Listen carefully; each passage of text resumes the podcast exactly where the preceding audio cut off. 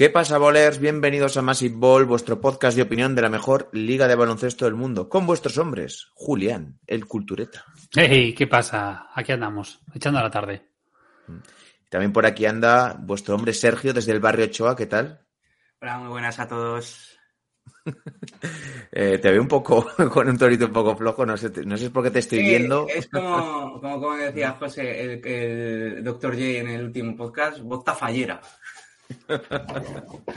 Pues muy Llega buenas una, a todos. llega- una edad, Sergio, que, digamos que las recuperaciones de lo que sea eh, cuestan más. Y de, son más de lo que sea, ¿no? De lo De que lo que sea. sea. Mm, De lo que sea. Pues muy buenas a todos, bienvenidos a todos, patronas, mecenas de- del proyecto. Muchas gracias por apoyar el contenido. Y pues en una nueva edición del programa de Debates NBA, esta vez la idea hay que agradecérsela al bueno de Charlie Barbecue porque nos la plantea hace un tiempo y es la que ha salido ganadora.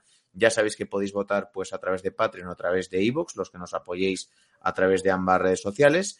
Y hoy toca eh, plantear un tema que yo creo que está bastante guay y nos puede dar para un buen debate, que es qué consideramos que es una superestrella o una estrella en la NBA. Yo creo que diferenciaremos un poco ambos términos, porque yo siento que es la, la típica conversación, el típico debate que hemos tenido varias ocasiones, bastante últimamente, el último año, ¿no? Me acuerdo mucho del tema Jimmy Balder, si es una estrella, es una superestrella, que lo consideramos. Pues hoy vamos a tratar de definir lo que es para nosotros una superestrella en la, y una estrella en la NBA. Así que no sé cómo veis el tema. Voy a apagar aquí el, WhatsApp para que no se cuele el, el- el audio. Y no sé qué, cómo veis el tema. ¿Os gusta? ¿No os gusta? ¿Lo veis que es trascendente, no? Ah, trascendente es, es el típico debate que siempre ha estado últimamente más eh, por el auge de las redes sociales. Entonces, es un debate que existe y que creo que, que no vamos a llegar a consenso, porque cada uno tiene sus parámetros y cada uno también tiene su, su grado de, por ejemplo, eh, hay algunos que tenemos el, el- el- metemos a más espectro. jugadores en eso es el espectro de superestrella metemos a más jugadores y otros pues igual someten dos o tres ¿no? entonces es, es muy complicado la verdad Es que ahí está la clave. Eh, la clave de todo debate es que eh, vayamos a tener diferentes posturas y aquí es lo de siempre. Y si hubiésemos metido a alguna gente más, tendríamos el mismo problema, porque ah, pues por lo que sea, pues eh, quieres meter a tu jugador en el rango de superestrella, por lo tanto bajas bastante el techo. Entonces esto es lo de siempre. Las expectativas, los techos y tal. Pero yo creo que es un debate interesante y es un debate extremadamente abierto. Es un debate que yo creo que eh, como todo, es de opinión y cada uno vamos a tener el nuestro y probablemente muy poco coincidamos y bueno, luego saldrá saldrá pues otro cuando se o sea, mm, una vez escuchado y cada uno tendrá el suyo y a su manera, como, como es lógico. Mm. Como siempre decimos, eh, no tenemos por qué estar de acuerdo o en desacuerdo, iremos viendo cómo fluye el debate, iremos viendo cómo fluye la charla y a ver si finalmente pues podemos llegar a algún consenso. Así que creo que podemos empezar a darle, ¿qué os parece? bien Pues venga, cuando las noches de Navidad se hacen largas y los días pesados, siempre tendréis más ball para pasar un buen rato. Comenzamos. Michael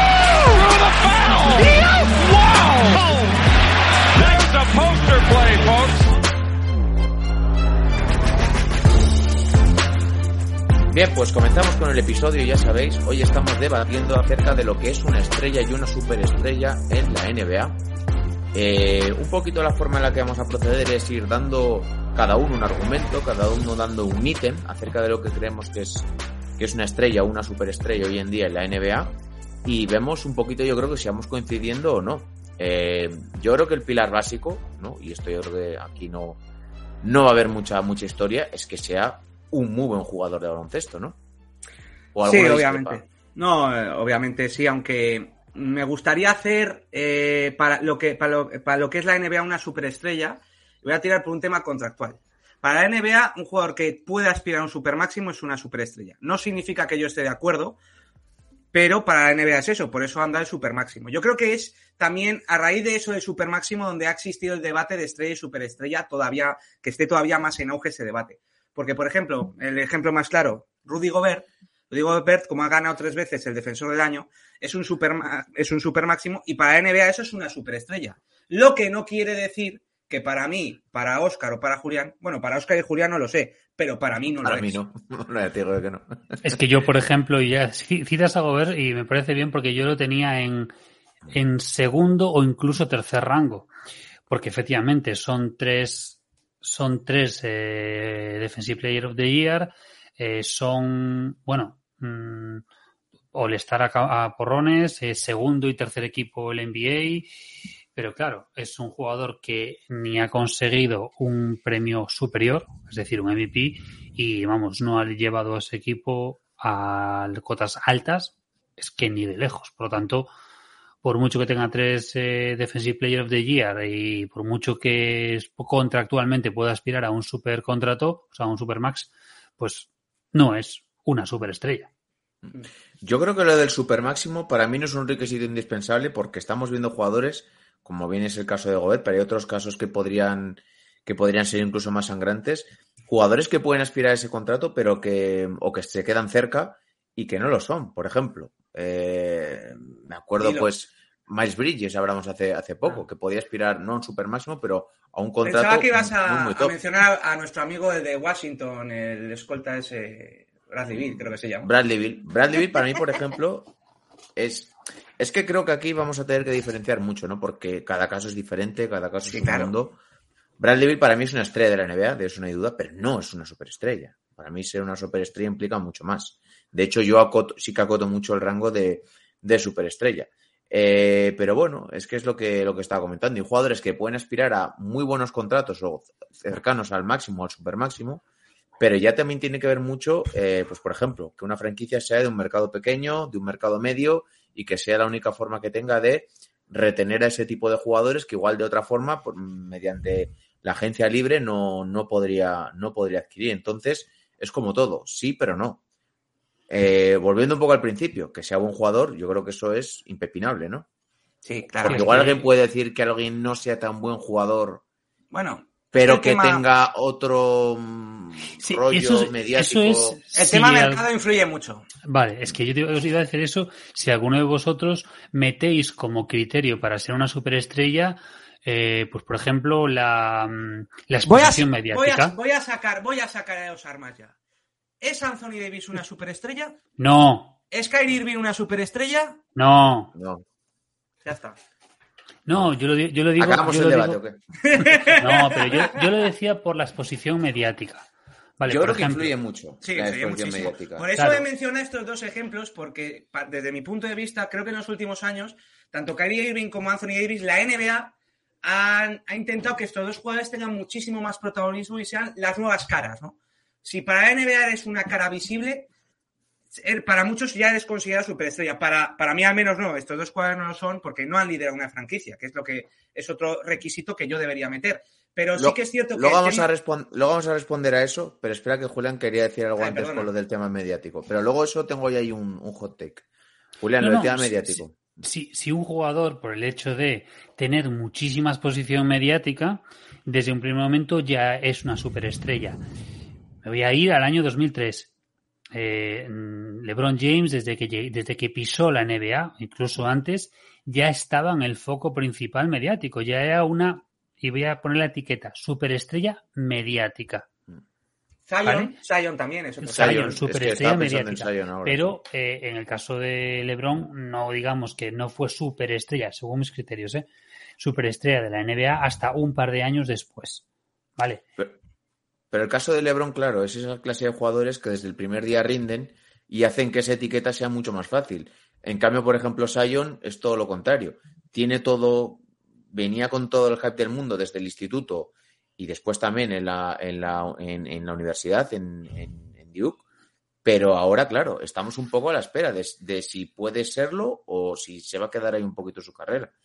Y yo creo que el tema mediático es fundamental, Hmm. porque evidentemente todos conocemos a gente que, que no ve la NBA, pero sabe quién es Curry, Durán, LeBron, por citar jugadores actuales, ¿no? Todo el mundo lo sabe quiénes son. Vale, pero quiénes, entonces quiénes eran Kobe y tal, ¿no?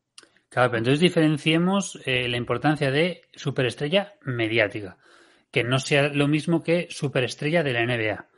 Porque. eh, Yo creo que van ligados, ¿eh? Yo creo no, que también. eh, ¿eh? van ligados, pero eh, lo que decíais de, de Sion. Sion, mientras no haga algo más, no puede ser considerado una superestrella. Hombre, que ser claro. una superestrella sí. mediática es otra cosa. Mm. Pero desde el punto de vista de la NBA, desde el punto de vista deportivo, lo que queramos, no lo puede ser. Mediática sí, porque Mm. todo Dios conoce a Sion y, ve- y- y- y ves más camisetas de Sion hoy en día, o sea, perdón, sí, de los Pelicans hoy en día por Sion que por Anthony Davis hace un par de años, cuando fue Mm. más importante a nivel deportivo, por ejemplo. Hablo aquí de España, me refiero. Sí, pero ahí quiero, lo que ha dicho antes Sergio, quiero meter ahí un matiz. Y me parece importante, ¿eh? Davis, el año que ganan los Lakers el anillo después de ganarlo, es una superestrella. O Irving, cuando mete el triple en la final, es una superestrella, porque en ese momento a ambos les acompañaba todo: la narrativa, el tema deportivo, porque fueron campeones y porque fueron encima fundamentales. ¿En ese momento lo eran o no lo eran?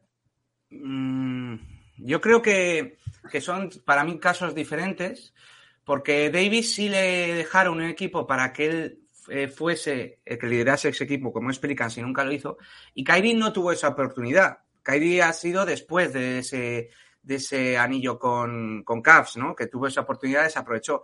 Por eso para mí eh, Davis no es superestrella porque ese anillo lo gana junto a LeBron, y no ya había tenido esa oportunidad de demostrarse esa superestrella y no lo hizo porque a Pelicans no lo llevó, metió dos veces en playoff en siete años. Y Kyrie es diferente porque LeBron aparte había vendido la moto de eh, este eh, va a ser mi heredero en Cleveland, no sé qué, no sé cuántos, y nunca había tenido Kyrie esa oportunidad. Bueno, sí, los dos primeros años en Cleveland LeBron, pero era muy joven, ¿no? Entonces, sí, a- para mí son casos diferentes porque Kyrie tuvo la oportunidad después y no demostró y Davis ya tuvo esa oportunidad y fracasó. Me estoy dando cuenta, y ahora te dejo, Julián, que nos hemos metido ya en el fregado, pero igual yo creo que para organizar un poquito mejor todo esto, podríamos poner en común características que creemos que deben tener una superestrella, ¿no? Ahí está. Vamos a decirlas todas cada uno. Empieza tú si quieres, Julián, y vemos dónde, porque seguramente vamos a coincidir en más cosas de las que no coincidamos, y en lo que no coincidimos ya ponemos un poco el debate. Tú, Julián, para ti, ¿qué, qué es lo Yo- que tiene que tener una superestrella? Yo eh, soy muy radical. O sea, yo en este, en este sentido, para, para mí una superestrella es eso, super, superior.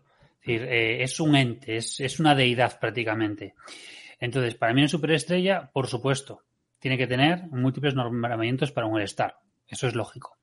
Múltiples, no pongo número porque tampoco sé Mm. cuántos, ¿no? Pero múltiples inclusiones en el primer equipo o el NBA lógico. Y aquí nos metemos ya en categoría superior. Eh, múltiples, entre comillas, y hay excepciones, ¿eh? Múltiples, eh, eh, o sea, múltiples premios eh, o MVP o Defensive Player of the Year. Pero la más importante, para mí la más importante es el tema de haber liderado a un equipo al anillo. O, si me apuras, casi, casi con tocarlo. Pero para mí el hecho de que tenga premios individuales y tenga premios colectivos, para mí es fundamental.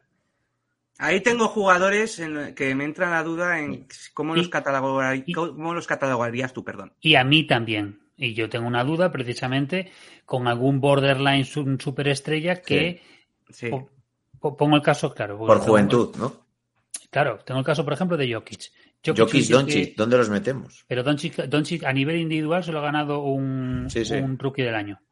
Y a Mm. nivel eh, equipo, eh, su, su cota más alta son Finales de eh, conferencia. finales de conferencia. Yo, La misma que Jokic. yo estaba Claro. hablando de otro tipo Pero de, de Jokic jugador, tiene dos MVPs. Sí, sí, con un claro, tipo sí. que ha ganado dos MVPs, que ha tenido te- tres en los últimos cuatro años, ha estado tres veces en el primer equipo o el NBA y que tiene cuatro All-Stars, debería ser categoría superestrella. Pero Para mí lo es, ¿eh? Para mí lo es. para mí, para mí es borderline porque para mí le falta la parte de eh, llevar a su equipo al anillo. Pero es para que mí, Anteto no era superestrella hasta eh, 2021 que llegó al, al equipo al anillo, por muchos es- premios individuales que tuviese. Es que ahí entran muchos factores, porque voy a poner el ejemplo, es que encima escuché el podcast hace poco de uno de vuestros viejos que comparabais a Kyrie Irving y Damian Lillard. Y quiero sacar el caso de Damian Lillard porque también entra aquí eh, el tema de que la franquicia le haga un equipo para él, que le haga un equipo en el que pueda aspirar a algo. Y Lillard, pues por suerte, por desgracia, no ha tenido ese equipo. Entonces, Lillard sabe, para ti será borderline superestrella. Pero también igual hay que justificar un poco de que no depende solo de un jugador, sino que también la franquicia debe rodearle bien. Porque el caso de Lillard no es ese. Para mí Lillard no es una superestrella.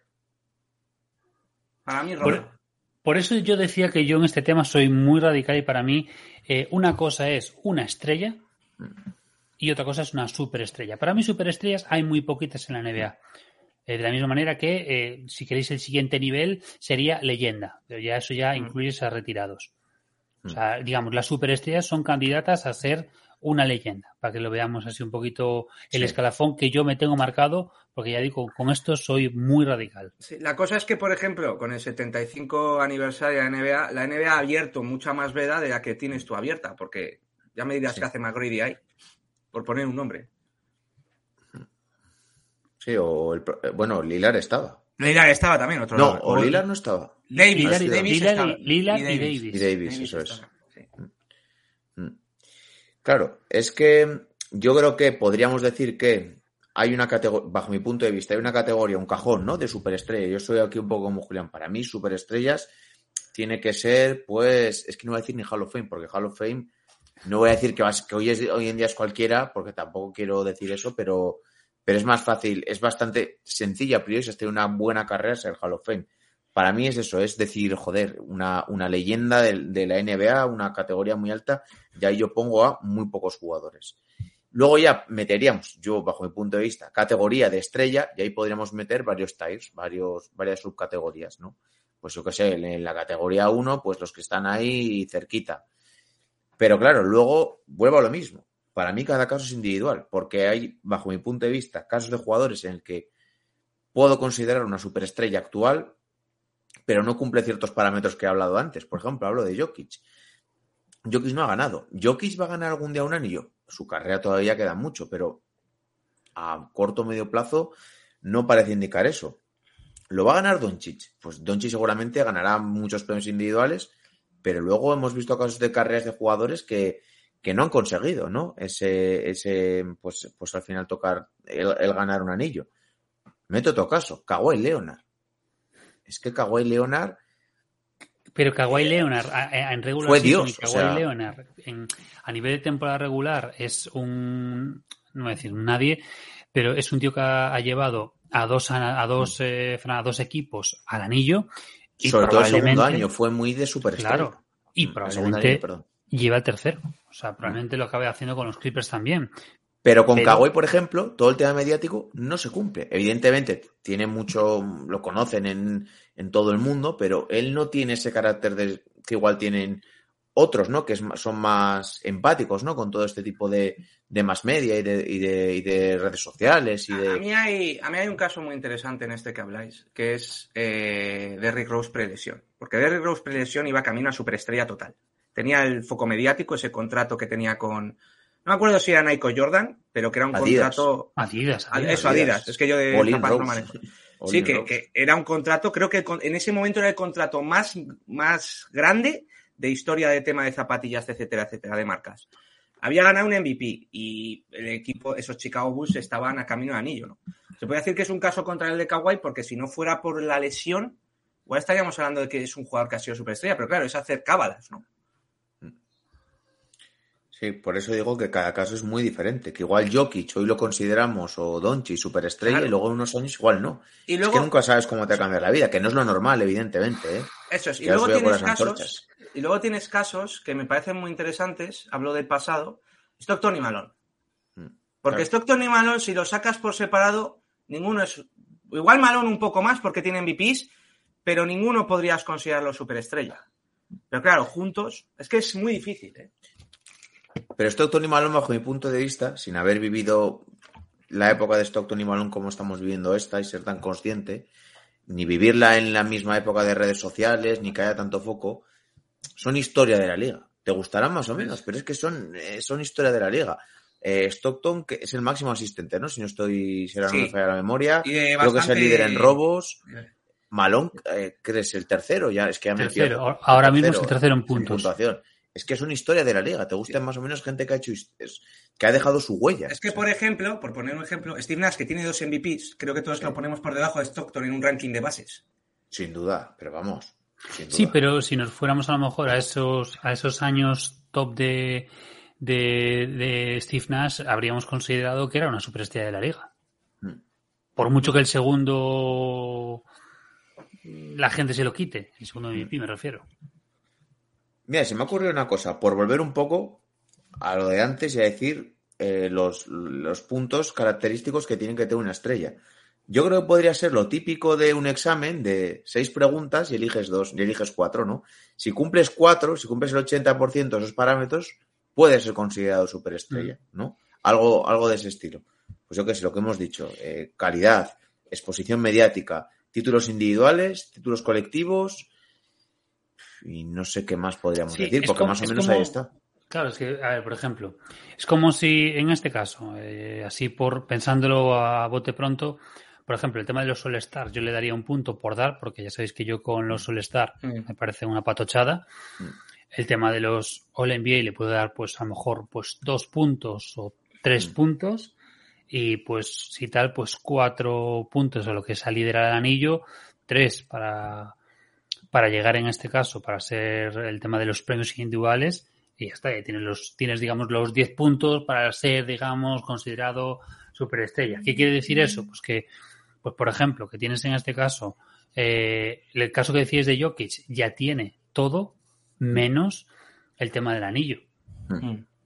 Pues claro, ahí sí, o al revés, o sea, es que por ejemplo Kawhi Leonard no te cumple prácticamente nada, lo que pasa es que te ha ganado dos putos anillos. Sí, tiene All-Stars, tiene, All- pero es tiene que- solo un, un- Dos MVPs de las finales. Dos El Sí, sí, tema- el tema El, el MVP de finales es muy tramposo porque Vilas y Guadala tiene uno. Sí, sí, y... Bueno, pues si tienes dos, ya. Bueno, eso es verdad, pero. Si tienes dos, yo creo que Claro, es pero casualidad. él fue, él fue en los dos. O sea, ese, ese anillo de Spurs y ese anillo de, de Toronto es de él. Vale que los Spurs eran más, pero claro, estaban todos ya reventados. Eh, piensa que es ya la etapa, habían pasado ca- 15 años desde el primer anillo y eh, 14 o 13 desde que habían entrado los demás. Entonces, claro, él era la estrella. Eh, de la misma manera, si pon- pongámonos en situación, este, an- este año ganan el anillo los Clippers, lógicamente eh, Kawhi como estrella, pero va a tener a dos secundarios eh, de lujo. Y sobre todo, ganar el segundo anillo de la forma en la que lo gana, liderando un equipo a un país, ser el primer anillo de los Toronto Raptors, eh, con toda la masa social que tenían los aficionados de Toronto, que ya, por ejemplo, simplemente hagamos la pregunta de quién es el mejor jugador de la historia de los Raptors y dudemos de si meter ahí a Kawhi, que ha estado solo un año, pues bueno, luego el que quiera meter a Lowry, a DeRozan, a Vince Carter, sí, me da igual, pero que ya entre ahí, eso dice mucho. Y, y me acuerdo, es que de esto me acuerdo porque hacíamos el podcast, cuando hicimos lo, el fichaje de Kawhi Leonard a, a- a los Clippers, es que es- era- eh, es- podía, estaban él y LeBron para ver quién era el jugador que ganaba tres anillos y tres MVPs de las finales en tres equipos Mm. diferentes y en dos conferencias diferentes.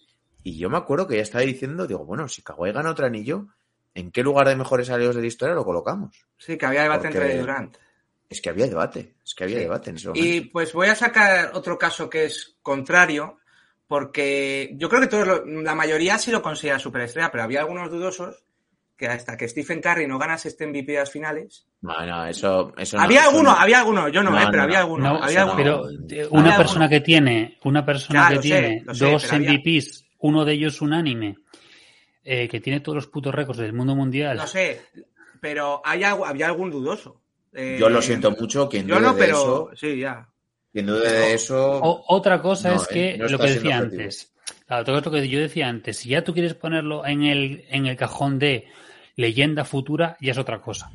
Que ese, ese, ese MVP de las finales le ha dado ese empujoncito. Claro. Pero como superestrella, es que los dos MVPs, y el- repite- repetimos, el, el cambiar unánime. el juego. Y Cambiar eso el juego. puede ser un parámetro, ¿eh? Eso es el para mí sí en, el, en, el, en el juego, eso cambiar la liga, cambiar la liga, Sí. como pues Sí. si hubiésemos metido, pues en este caso a que no, que no, que no impactó, pero Mike D'Antoni, por ejemplo, con el tema de los Seven Second or Less, por ejemplo. Sí. Daryl Mori, ¿no? Con el, el O Darin Mori con...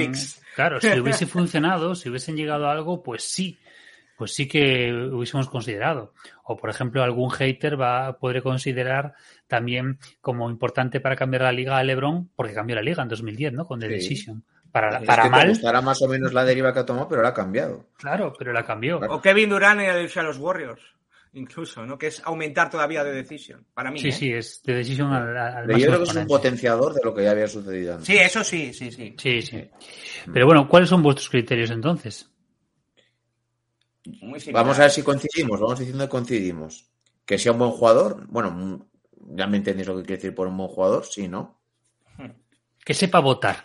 Sí, ¿no? Que no se diga lo que se decía de Jalen Brown, ¿no? Estas finales, el pobre Jalen Brown, que no sabía votar. Se lo decía Josemi, ¿eh? Que no sabía votar Jalen Brown. Bueno, José me dice cosas. Bueno, que sea un buen jugador, sí, ¿no? Sí. Chome, Yo joder. creo que es imprescindible. Vaya. Eh, que, sea que sea mediático, yo sí que lo doy. Pero no lo doy como que. en- Bueno, sí, yo, yo sí Como un factor más mediático. importante. Sí, sí. Sí, ¿no? Mm.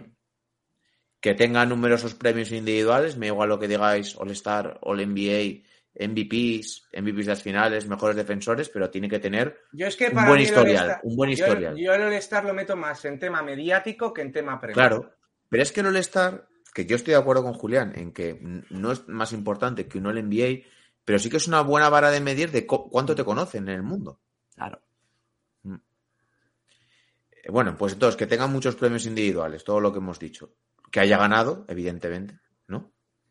Es un factor muy importante. Al final, Sí. este juego va de ganar, ¿no?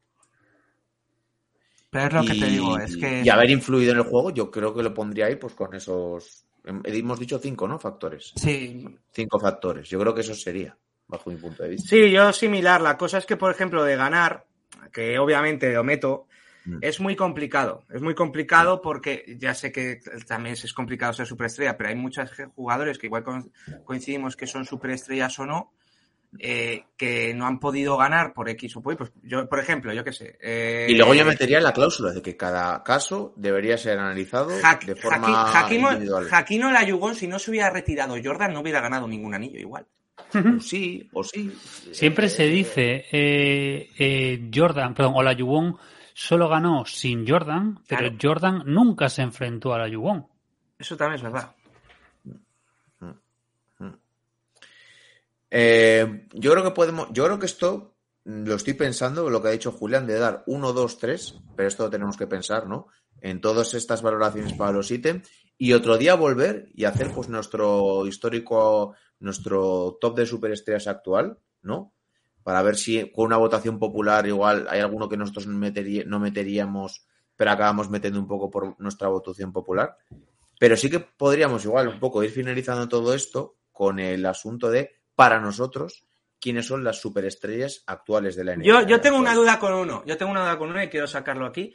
Has mencionado a Jokic por los dos MVPs. Mm. Embiid no tiene nada, Mm. pero igual sí se le podría considerar al mismo nivel que Jokic. ¿Por qué? ¿Por qué? Porque se ha quedado a las puertas dos veces. Sí. Yo y, Y porque con equipo, con el equipo, Embiid ha llegado más lejos que Jokic. Pero No. y en, y en, Bueno, en no, Bid- excepto la de 2000, la de 2020 no, es la única. El Binda pisó en las finales de conferencia, ¿eh? no, no, Pero en o sea, Bid no la única que pisó Denver, solo ha pisado. Denver una, pero la- excepto esa, las demás ha llegado Filadelfia más, leje- más lejos que Denver. Y ha tenido mucho mejor equipo. Es- ahí está. Filadelfia, ¿eh? Yo creo que eso no es debatible, ¿eh? Para mí en Bid ni de lejos. O sea, no, no, no. Es que A Embiid y a Jokic los pongo en el mismo nivel. Para mí, como jugadores actualmente, sí que los pongo en un nivel de parecido porque pues, te podrá gustar más uno u otro, pero son dos muy buenos. Para mí son los dos mejores pivos de la liga, ¿no? Mm. Pero sí que es cierto que es que, pues, por una cosa o por otra, Jokic tiene, es que son dos MVPs. Es Mira, que- y, Ya, y- ya lo y- sé, ya. y añado, y añado a Jokic un punto a, a mayores, por lo cual, como yo decía antes, lo tengo en borderline, pero un punto más, para ponerlo un pelín más incluso para llegar a superestrella. No ha cambiado el juego, pero sí que eh, ha cambiado el molde. Es decir, es ese, Nos eh, ha los lleva- moldes, ¿eh? Claro, yo soy muy de pan de molde, pero pan de molde Sí, con sí. ma- masa de, de la buena, no de panadería, no no de la mierda esa. Eh, digo que ha cambiado de lo que es el molde de pivot móvil, llevándolo al extremo. En cambio, por ejemplo, por la comparación que decías tú, Sergio, en BIF es eh, pivot clásico, Sí. con movilidad, pero pivot clásico. En cambio, Jokic es un tío que se te pone en cualquier lado, te distribuye como, vamos, como si fuera un base en algunos casos y como pivot en otra. Sí, sí, estoy de acuerdo. Si yo no estoy desmeditando a yo, que digo que creo que Embiid pues, ahora mismo está al mismo nivel. Pero, entonces, para mí, para mí. Mm.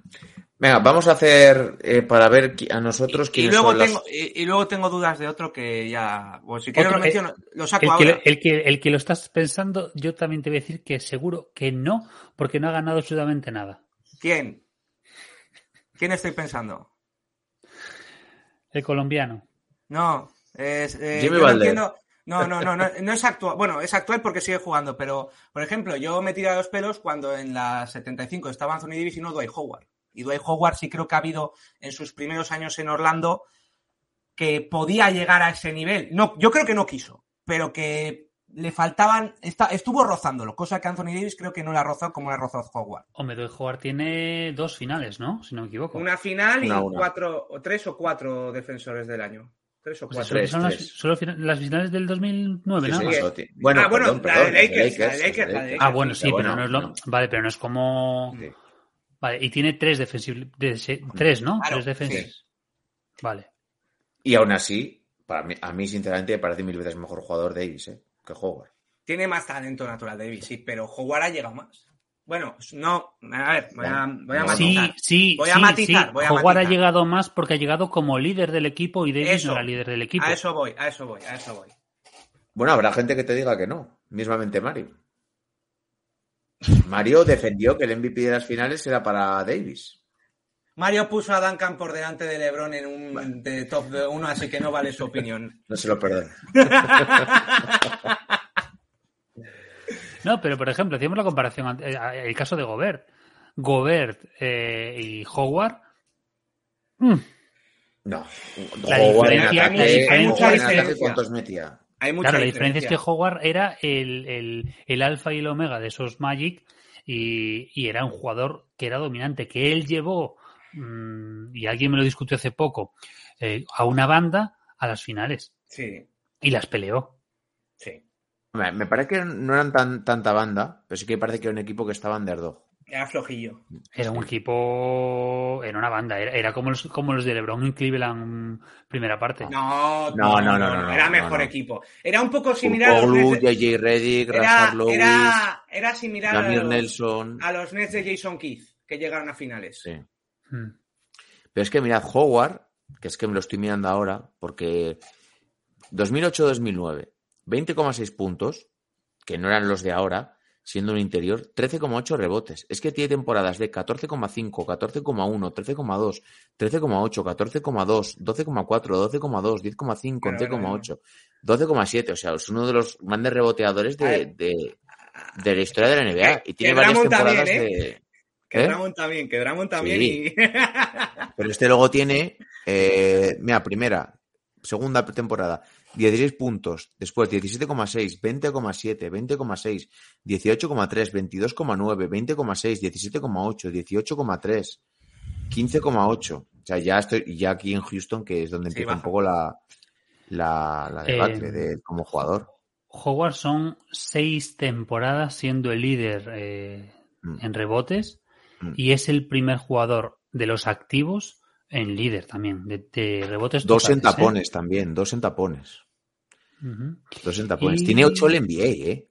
8 el NBA, 5 All Defensive, 3 mejores defensores del año. O sea, y un campeonato, oye, pues qué bueno que al final lo consiguió. Mm. Mm. De los jugadores actuales, ¿quiénes metemos en el molde de superestrella? Empezad vosotros. Yo voy a meter a muy pocos, ¿eh? Y en mi lista es muy cortita. Yo, sinceramente, metería Curry, Durán, LeBron, Giannis, Jokic lo tengo que meter. Es que Doncic no sé si meterlo o no, porque no sé cómo valorarlo, pero porque ahora mismo sí que es uno de los mejores jugadores, pero no, no sé cómo valorarlo, sinceramente. O sea, lo dejaría ahí con una interrogación. Y. Kawhi. Kawhi. Sí que lo meto a Kawhi por lo que ha, por lo que ha sido. Yo es que tengo dudas de dos. Y ya está. O sea, no metería a nadie más. Yo es que tengo dudas de James Harden y Russell Westbrook por No, lo que, por lo que han ganado. No. ahora. Ahora no, ahora imposible. Pero Ahora imposible. Yo hablo de ahora imposible, pero. We- Westbrook antes tampoco. Para No, mí, ¿eh? no, Para mí. El no tema de los triples dobles, cuidado, ¿eh? Es que es una estadística muy tocha. como, Yo os meto. Como líder, como líderes del equipo, como líderes del equipo, eh, Westbrook mm, creo que llegó a unas finales de conferencia y aún así ni eso, porque luego cuando se fue Durán, eh, que fue cuando él pegó el apretón, fue aquello, eh, el acabose. Y Harden creo que también finales de conferencia, ¿no? Si no recuerdo Sí, mal. sí. Sí, sí. Dos veces, además, creo. Sí, sí, es decir, y, y- y ya está. Eh, luego sí, eh, líder en anotación, líder en todo lo que han querido, eh, triple doble, pero, pero para mí están fuera, siendo incluso, incluso yéndome a 2010 y- 2017 y 2018, ¿eh? Para mí, ¿Qué para- Harden en Houston sí que lo fue, pero ahora no lo es. No, no, yo, yo hablo de, de que sí lo fueron. Sí, para mí Harden sí que lo fue, pero ahora no, no lo. No, lo ahora he imposible, ahora imposible. Porque No algún sé. jugador, por ejemplo, Kawhi, ahora mismo el año pasado no lo ha sido porque ha estado lesionado. Y el año anterior creo que tampoco. Porque Bueno, el año anterior, perdón, el año anterior eh, llevó a los Clippers a su primera final de conferencia. Pero se lesionó en, en semis. Se lesionó en semis. De hecho, se lesionó cuando iban 2-0 perdiendo y sin él remontaron 4-2. Y, y- y y- y le llevó Dallas a siete partidos. Es que hay un tema de los premios individuales que a mí me encaja porque Pero a honestamente- Kawhi sí que lo meto, porque sí que creo que lo que ha hecho tiene valor suficiente para que se le siga considerando. Para que yo ahora soy una franquicia, soy Charlotte, y digo, o lo que sea, o una franquicia que igual tenga más aspiraciones, y digo, no, no, doy lo que sea, Sí. doy un máximo, doy, sacrifico parte de mi masa salarial por tener a Kawhi. Sí, merece la pena, es algo que tienes que hacer. Hay un jugador, hay un jugador que no ha ganado nada, que es Chris Paul. Obviamente, igual ya no lo metemos, pero es que hasta hace nada Chris Paul llevó a Phoenix a una final. Con Booker, pero yo creo que era más por Chris Paul que por Booker. O por Monty.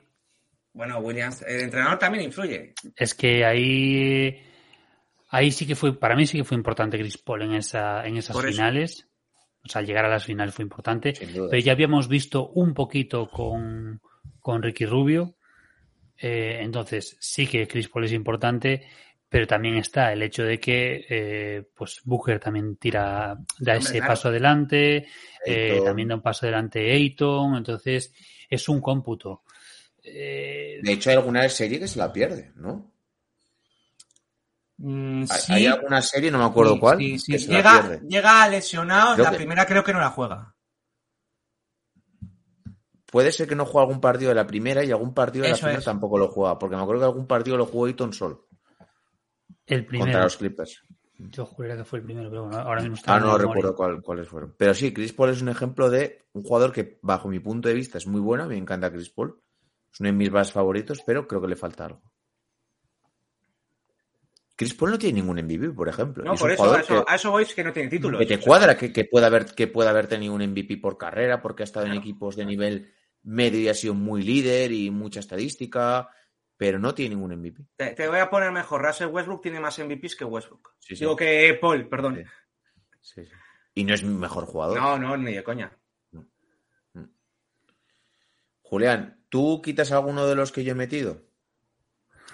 ¿O No, metes alguno mis- más? No, los míos eran, eran LeBron, Curry, Durán, Anteto y Kawhi. Y tengo ahí a Jokic que Sí. si me dicen, si me ponen una pistola en la cabeza y me dicen decídete, eh, lo meto. Pero me cuesta mucho por, Sí. por ese, ese pasito que le falta. Pero bueno, Es que con esos nombres se ve diferencia. ¿eh? Sí. Es que, es que es que lo que decía yo, por eso esta mañana te, te preguntaba muchas veces por WhatsApp. Eh, eh, no hay ningún escalón más por encima eh, de esto que vamos a meter. No, pues si estos son, digamos, los, los que los puñeteramente mejores jugadores de la liga en todos los sentidos son estos. Por mucho que Durán ahora parece que pues a veces de asco o que LeBron pues juegue 60 partidos porque el cuerpo no le da para más o que Janis no vaya a ganar ningún anillo más con los Bucks ni con nadie más o que Kawhi eh, se haya perdido una temporada. Lo que han hecho en la liga de, y, y llegando hasta el final es clave. Luego ya yo ya no me meto y no no tengo una máquina del tiempo para ver lo que va a pasar dentro de un año, dentro de dos.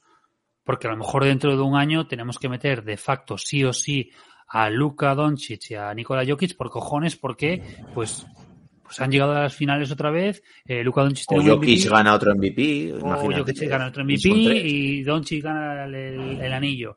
Pues lógicamente los vas a meter a los dos o alguno que no hemos metido y que de repente se saca el cimbrel y gana el anillo el solo.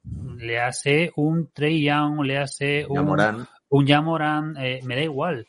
Cualquiera de estos jugadores eh, un poco más jóvenes que no ni, ni, ni, ni, ni, ni los ni los metemos en el segundo escalón. Porque en el segundo escalón todos tenemos claro que meteríamos a hoy en día a un Luka Doncic, eh, que hoy meteríamos a lo mejor, pues como decía Sergio, a un Chris Paul, pensar si podemos meterlo en algún tipo de segundo escalón, o pues todos esos que han, se han sacado la, la anaconda, un Tatum, por ejemplo, en los playoffs, etcétera, etcétera, etcétera. Pero claro, como super mega top, para mí son esos, esos cinco he dicho, ¿no? Uno, dos, Sí. tres, cuatro, cinco, sí, sí. Yo creo que podemos meter a los cinco que tú has metido y dejar fuera a Doncic y a Jokic y decir que falta por ver. Que hoy en día sí que son de los mejores jugadores actuales, Hmm. pero a mí me duele meter a Jokic a día de hoy o a Doncic, para que no me digáis que solo digo Do- Doncic, me duele meter a los dos junto a Curry, LeBron, Durán Sí. y, y, y Giannis, Giannis y, y Kawhi. Ya, pero si te fijas, es que a, mí- a mí me fastidia lo de Jokic, pero es que sí, joder, son dos MVPs. Es que son dos Sí, sí. puñeteros MVPs. Sí, Pero le Pero- falta un pasito más. sí. Es Por que ejemplo, estamos hablando Sergio- de... Sergio, ¿tú a quién más meterías? No, yo es que esto es por tallers y la taller es esas cinco, o sea, Curry, no van en orden, ¿eh? Curry, LeBron, Durant, Kawhi, Giannis. Luego tienes la segunda taller que es 1B, que es la que en un par de años les falta el pelo de una gamba, por así decirlo, para llegar a ese nivel que es Jokic, Doncic, yo en también lo meto ahí, lo siento mucho, Jar Moran lo meto ahí, Tatum lo meto ahí Trey Young podría estar. y e incluso Booker. y- Booker No. sí, Booker sí, Trey Yo Young no. no. Trae ya uno, Booker sí, e incluso, porque ya lo ha demostrado, el amigo de Javier Rojo, Jimmy Butler. No por. Pero creo que este por edad no lo va a conseguir. Yo es que creo que a Jimmy Valder, por meter aquí el elefante de la cacharrea, que, que luego también nos. Elefante de la habitación, perdón, que luego nos lo dirá Javi. eh, yo creo que le falta un componente mediático muy grande. Sí. A mí me parece que es un muy buen jugador, un muy buen competidor, pero creo que le falta un componente mediático muy, muy grande. Creo que ha hecho una muy buena carrera, creo que no se le puede reprochar nada. Va a ser Hall of Fame. falta. Es que va a ser Sí, Hall of hombre, a ver, escucha. ha Hombre, sido pero a Hall of Fame, Yao Ming, Chris No, Webber. no me vale lo, de- lo del Hall of Fame, no, vale. lo, digo, lo para, lo digo para que Javi no, se, no piense que le siempre a Butler. Sí, a ver, voy a decir una, una comparación. A nivel individual, ¿quién es mejor? ¿Jimmy Balder o Manu Ginobili? A nivel individual, ¿eh? No a lo de equipo, ni mejor compañero, ni mejor encaje por un Es equipo. que, Gi- uf, A nivel individual, eh, yo tendría Cuidado. dudas. Bueno, es Yo, que- yo no, perdón. Ahora que lo Jimmy tengo, yo es que ahora que lo tengo fresco, uf, eh. Cuidado, eh. Uf. Es que es buena, eh. y mira que a mí de- Jimmy Butler, llevar un eh, equipo como Miami a la final siendo estrella principal, eso no lo ha hecho Ginobili. sin quitarle ningún mérito a Jimmy Balder, que tampoco por la misma razonamiento se la quitaría a Ginobili, es con Expo Extra y con una configuración de Mm. no, no de plantillas, sino de entorno favorable. Pero es que te puede decir lo mismo con Popovich y San Antonio. Por eso, por eso, por eso Una- estaba pensando. Cuando lo estaba diciendo, Y me con- estaba y con- contradiciendo a y mí con mismo. Duncan, Parker, Kawhi, en algún momento. Mm, mm. Pero bueno, yo por quitarme el tema de Jimmy Balder, que seguro que Javi. Sí, a ver, pero por ejemplo, Jimmy, es que si yo pones, es que ha habido jugadores, y esto me va a doler porque es mi jugador favorito y eh, con él me enganché a la NBA, que es Carmelo Anthony. Pues igual te digo que Jimmy más Butler- estrella, sí. Carmelo ha sido más estrella, Sí, pero Jimmy sí. Butler ha estado igual. No, seguro ha estado más cerca de conseguir un anillo que Carmelo. sí, sin duda, sin duda. Pero Carmelo ha sido un jugador mucho más mediático. Sí. Es que es así. Pero, a ver, yo ahí no lo recuerdo bien, pero yo juraría que, que Carmelo fue más. Bueno, si venía, venía ya, venía ya Syracuse, ¿no? Eh, De de Syracuse Syracuse ganando, ganando el campeonato, sí, sí. el único, el único anillo que tiene Boyd en cuarenta y pico de años. Pero, pero es cierto que a Carmelo el impulso de irse a Nueva York también, también le, le- En le- Denver llegó a unas finales En de Denver, en- sí, sí, la, la de Kobe, pero en Denver ya era muy reconocido, ¿no? Butler creo que nunca ha sido tan reconocido como Carmelo, el de Denver, no te hablo el de Nueva York, que era su punto más alto. En Denver ya era mucho más reconocido Carmelo que Butler, actual. Hombre, yo creo que es que Valder no es reconocido hasta, hasta Miami. Hasta, hasta, la- hasta las finales de la burbuja. Reconocido de verdad. O sea, Sí, hasta las finales de la burbuja, sí, sí, tal Sí. cual. Sí, sí, y ahí se quedó a, a muy poquito a- de, de que lo pudiéramos meter en este cajón de, Claro. de superestrella, porque le falta, es cierto que individualmente no ha ganado nada, es cierto que a nivel colectivo no ha ganado nada, pero lo hubiese conseguido porque esa, esas finales fueron acojonantes. No, y joder, y cargarte a los Bucks en semis, cargarte a Boston en la final también. Eh, que sí, es que fue, fue un año muy, muy bueno. Y el año pasado también. El año pasado también. Es que, por ejemplo, ¿quién es más estrella? ¿Jimmy Balder o Tatum? No, lo has sacado. Pensé que no llegaría a ese debate aquí. Para mí es Tatum, lo digo de verdad. Por Sí. edad Sí. y por, por Pero hablando, condiciones, hablando por en presente y en cosas conseguidas, tienes que meter a Jimmy Balder por encima. Yo no. Tú no puedes, es no, que, no. es que No, no. Jimmy Balder, perdón, eh, Tatum mañana se parte la rodilla y se acabó. Derrick Rose iba para superestrella y se quedó en un jugador que Pero mediático de la Tatum ya ha conseguido lo mismo que Jimmy Balder. No, Sí. no, no, Llegó a unas finales el año pasado. no, no sé. Y ha llegado a varias, tres finales de conferencia. Sí. ¿Tres o cuatro? No, tres, son tres. cuatro. Tres. Tres. Bueno, Yo creo que son No, cuatro. no, cuatro, me- me cuatro, igual, cuatro. Pero, Sí, la ¿no? las, la primera, las primeras, si no recuerdo mal, eh, eran su año No, tres, rookie, tres, tres, tres, tres, sí. No, cuatro, cuatro. Que Cuatro, no, su cuatro, año sí, rookie, cuatro, cuatro. su año- el único año que no Sí, fue sí. es el del varapalo de la 20, de la Sí, sí, 2021. de- después de la burbuja, eso es. Sí, que fue cuando 20, se fue 22. Stevens. 19 y 18. No, las, a ver, es- No, no, no, Isaiah 19 Thomas no, y fue-. No, no, no, no, fue es- el 19 La primera fue Toronto, es la de, Milwaukee, la de ¿eh? LeBron. Cierto, la primera, cierto, cierto, La, cierto. Julián tiene razón. la primera que llega es la de LeBron. Sí. Que LeBron les gana el séptimo partido. Después llega la burbuja, ¿no? Sí. En la burbuja después- y 2022. Eh, Sí, sí, después son es tres, son tres, tres, son eso es. tres, que me- son es que creía que en la, de, en la anterior sí que estaba Jalen Brown, que es la que llevan con Isaiah Thomas. Eh, o no sé Sí. si estaba Jalen Brown ahí, ya me estoy liando, me estoy haciendo Sí, Jalen sí estaba, Tatum no. Mm, Bueno, eso es. Estaba Brad Stevens, que es el que estaba en todas. Mm.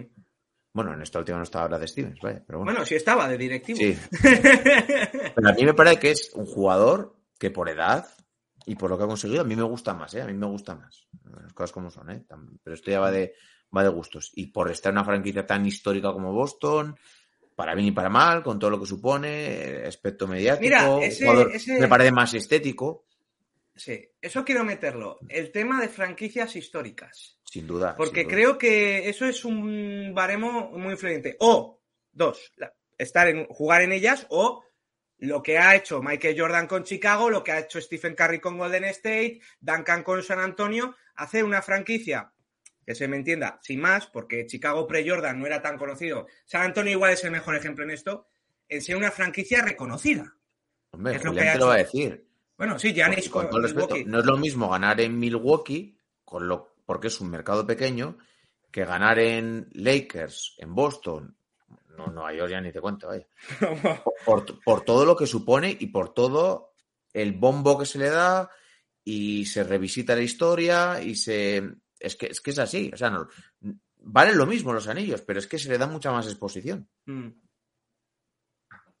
¿no, Julián? Sí, sí. Pero, por ejemplo, Yanis, que se- eh, mm, eh, está en este, eh, entro en esto ahora, pero se ha sa- ahora se ha hablado de que le gustaría tal, irse tal, o ha salido ese rumor, que yo creo que es mentira. Yo creo que es un muy buen reto para ser, ya que ya eres superestrella, pero que todavía te reconozcan más, convertir esa franquicia en, que es una franquicia pequeña, una franquicia mediática, como ha sido Chicago pre-Jordan y ahora post-Jordan, como han sido los Warriors antes de Curry, que era un equipo que se le conocía por el Willy Believe, pero casi nadie lo conocía a lo que es ahora, o los San Antonio Spurs pre-Duncan y post-Duncan, ¿no? Yo creo que tal vez es un reto muy bueno de sí. una superestrella decir, ahora quiero que esta franquicia, que no era nada, sea reconocida en el mundo entero durante muchos años. Sí, a ver, eso es un aliciente, evidentemente. LeBron con Cleveland. Sí, hombre, pero No es lo mismo Sí, pero porque Le- no se- LeBron, y eso es un what if, LeBron vuelve a Cleveland porque el equipo ya estaba montado, ya tenía Sí. un equipo hechito. Es como si decide volver ahora otra vez. no estaría mal.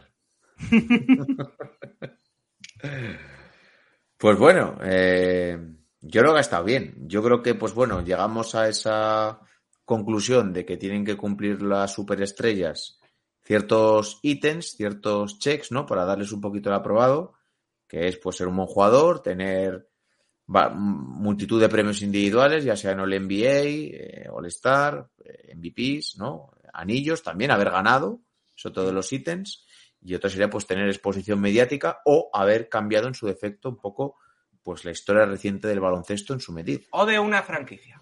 o de una franquicia. Y luego yo diría que cada caso es un mundo y que hay casos que igual no cumplen varias de estos ítems y los podemos meter, ¿no? Luego está el caso también de los jugadores que son jóvenes, que están pues a la mitad de su carrera y que, pues, como decía Julián, no tenemos una bola de cristal para valorarlos. Jugadores que en algún momento lo hayan sido, pero que pues ahora mismo no lo sean o que no lo reconozcamos en ese, en ese sentido. ¿No? Julián, un- una pequeña pregunta para ti, tú que eres el más mayor. Eh, ¿Ha existido alguna vez el caso de un... El que es mayor, no más mayor.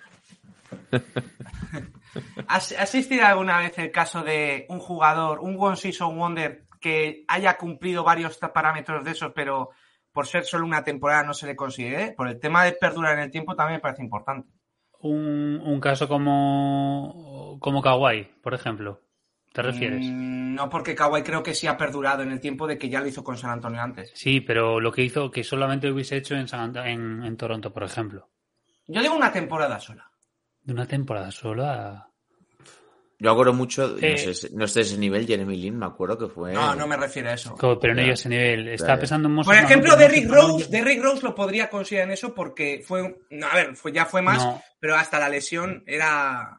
Pero, pero ya, ya sus tres temporadas Sí, primeras fueron tremendas. O sea, Mm. eh, rookie del año, en las- el segundo año ya está el candidato a MVP y tercer año MVP. Y estaba pensando en Moses Malone, pero Moses Malone ya venía de ganar el MVP Mm. cuando llegó a Filadelfia para ganar el anillo. Es que Y puede sí. entrar ese debate, yo qué sé. Vamos a poner un ejemplo muy exagerado, muy loco, de que Zion Williamson vuelve bien, se espera que es el jugador que John Ball cree que es, gana el MVP, lleva a los Pelicans a la final, pero luego se lesiona el año siguiente. ¿Cómo consideramos eso? ¿Ha llegado ese pick de superestrella y luego ha bajado totalmente o cómo? Es diferente porque eh, lo que decía antes Oscar de, Pero de- tiene del- ya mediático ya de antes, por eso te Claro, digo. lo mediático ya lo tiene. Si, si, si, si lo pones con otro, habría que valorarlo. Un, un caso de un jugador que no esté en el rango ya en día de, de que ya lo consideramos como jugador franquicia, por un traspaso o lo que sea, y de repente eh, se la saca y levanta el equipo el solo. Y se marca, pues eso, un, un Novisky 2011. Eso es. Mira, ese nombre es muy interesante. Pero No, eso no, está no, claro, no, eso no, es no, no, MVP no, ya. no, que se me entiende. No, no, sí, no estoy hablando de One Season Wonder. Pero Novisky lo colocáis en superestrella. Sí. Yo sí, Sí, ¿eh? eso, sin duda. O sea, un jugador que fue MVP. Es el y- séptimo, octavo máximo anotador también, o sea. Sí, sí. Es que esto es interesante a lo mejor revisitarlo eh, Sí. Por épocas, ¿no? O por Sí. décadas Mm. o por tal, porque es eso. Eh, Novisky lo tenemos claro que en su momento, hoy en día es leyenda, pero ya en su momento, pues es que Pero el Mira, foco Iverson. med- eh, Pero bueno, el foco no mediático de Novisky, el foco mediático de Novisky, yo siempre he pensado que Duncan, y no es un ejemplo de foto mediático, pero como ha sido el mejor a la pivot style, y Garnett han tenido más foco que Dirk Nowitzki. A pesar de tener apoyo internacional de Garnett José- sí, Duncan. Garnett sé, sobre todo. Garnett sí, Duncan no lo sé. Duncan foco mediático. No, foco mediático en el sentido de No el foco mediático. Yo creo que el foco mediático de, Garna- de Duncan venía al odio de Garnett a Duncan. Siempre lo he pensado también. Garnett yo creo que de esos tres es el que más foco ha Sí, tenido. de lujo. De, de- Por perdón. carácter y por todo. Sí, y porque sí. se ha sabido mover mucho. Mm. Y porque le mola. Sí. Pues bueno, chicos, la vamos a dejar aquí porque no sé cuánto llevamos, creo que una hora llevaremos. 55 minutos. Sí, lo pone en la pantalla derecha.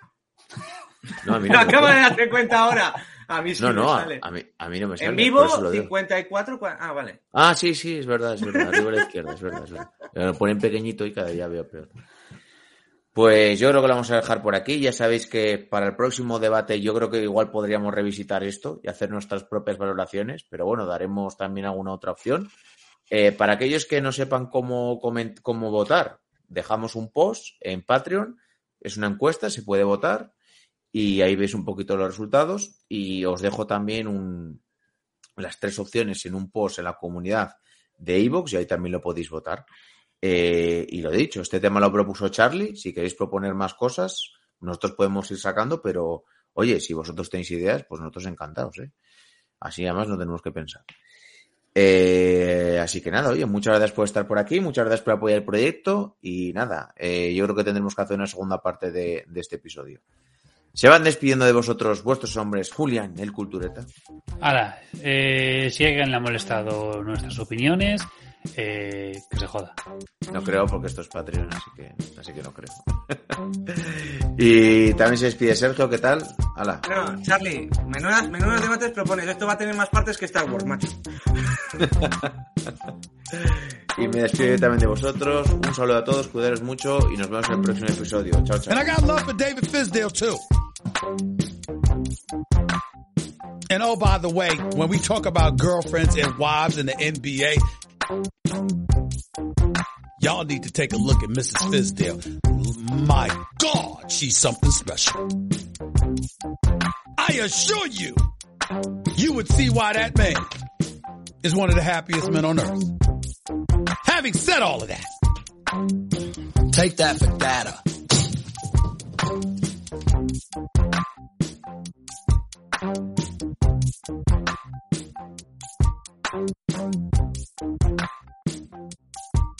you.